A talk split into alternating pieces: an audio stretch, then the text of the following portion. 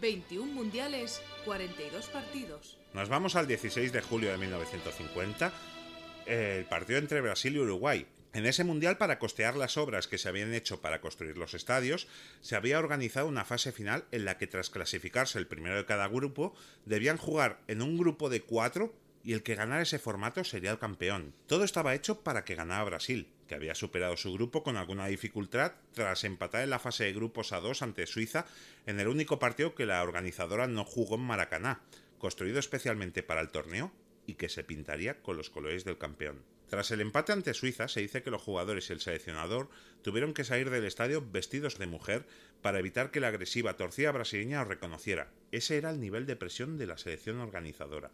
En el torneo final, Brasil tenía que jugar ante Suecia, España y Uruguay por este orden, ya que el seleccionador Flavio Costa lo decidió así, ya que su equipo iba de menos a más. Las primeras dos jornadas fueron paseos militares para los anfitriones que derrotaron por 7 a 1 a Suecia y 6 a 1 a España, respectivamente, con un Maracaná enfervorecido que celebraba con petardos cada gol de los suyos.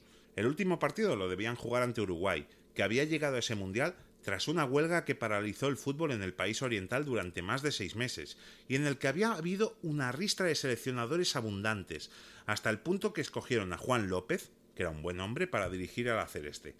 Los uruguayos jugaban su único partido de grupo ante Bolivia, que había ganado a la Celeste en la Copa América del 49, aunque los uruguayos presentaron una selección de circunstancias debido a la huelga. Los uruguayos, con más calle que un 600, hicieron creer a los bolivianos antes del partido que eran los mismos jugadores que habían salido derrotados el año anterior, y el partido resultó plácido, ganando Uruguay por 8 a 0. Ya en la fase final sufrieron lo indecible para acabar empatando ante España y remontaron un resultado adverso en los últimos 15 minutos ante Suecia para acabar venciendo por 3 a 2, dejando en el aire la posibilidad de ser campeones. Pero ese 16 de julio nadie creía en la victoria uruguaya, ni los propios dirigentes uruguayos que felicitaron a los jugadores por haber llegado hasta allí, ni el entrenador que planteó una táctica defensiva para no encajar una lluvia de goles como habían hecho los adversarios de Brasil hasta entonces. Tampoco los brasileños creían en Uruguay, ya que con el empate el triunfo sería para Brasil, y es que es la única final que no es final, la de este mundial. Salieron ese día periódicos con la foto de los jugadores brasileños titulando Saúden a los campeones del mundo. Se hicieron insignias, globos con la inscripción de Brasil campeao, relojes de oro de premio a futbolistas antes de la final, e incluso la charla táctica de Flavio Costa se interrumpió para preguntar cuántas cajas de champán querían para después del partido. Para ese día, Maracaná estaba totalmente abarrotado. Llegaron a entrar más de 170.000 personas, llegando a 200.000 dependiendo de las fuentes, estando el estadio lleno horas antes de la final, con bailes, petardos y algarabía por parte de la afición local. Pero hubo quien sí creyó en la victoria celeste, y entre otros estaba el capitán, Obdulio Varela, el negro jefe, que colgó los periódicos brasileños en las paredes del hotel y dejó la famosa frase antes de empezar el partido. Los de afuera son de palo, refiriéndose que sobre el verde solo serían 11 contra 11. Varela hizo una guerra psicológica, poniendo nerviosos a los brasileños, tardando en salir al campo para salir ambos equipos juntos y que de esta manera los brasileños aplaudieran y no silbaran a Celeste, ya que iban acompañados de los futbolistas locales. Sobre el verde, la selección local que jugaba con su indumentaria habitual, camiseta blanca, fue superior, pero la actuación del meta Maspoli contuvo los ataques brasileños. Pero en el minuto 2 de la segunda parte, Friasa marcaba el 1-0 para los locales, estallando la afición de júbilo y con petardos, pero ahí entró el cerebro del negro jefe, que fue al árbitro a pedir fuera de juego, sabiendo que no lo era, solamente para calmar los ánimos y poner nerviosos a los brasileños retrasando el saque de centro.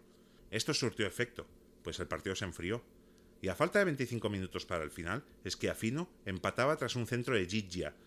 Este gol no cambiaba nada, pues el empate daba el título a Brasil, pero los aficionados querían la victoria, querían sangre, y el equipo local se marchó arriba en busca de ella, y en una contra, a falta de 11 minutos, Gigia, en una jugada relativamente parecida al primer gol, chutó al primer palo en vez de centrar y pilló desprevenido al portero brasileño Barbosa, condenado de por vida a partir de ese momento.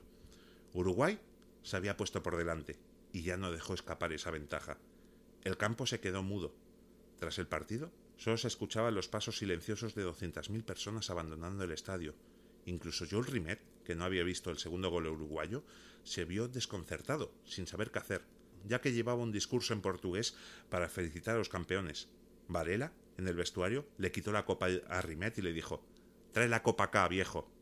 Para los brasileños, el maracanazo es su particular Hiroshima. 28 personas se quitaron la vida por la derrota.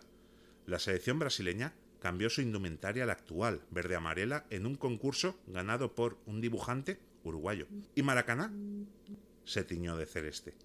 Gigia recordó mil veces ese gol y decía con orgullo: Solo tres personas han dejado el Maracaná mudo: el Papa Juan Pablo II, Frank Sinatra y yo. Dicen que un joven que tenía 10 años, viendo a su padre llorar tras la derrota, le prometió a este que le haría campeón del mundo a Brasil. Este joven se llamaba Edson Arantes do Nascimento. Si quieres saber más historias de los mundiales, sígueme, sígueme.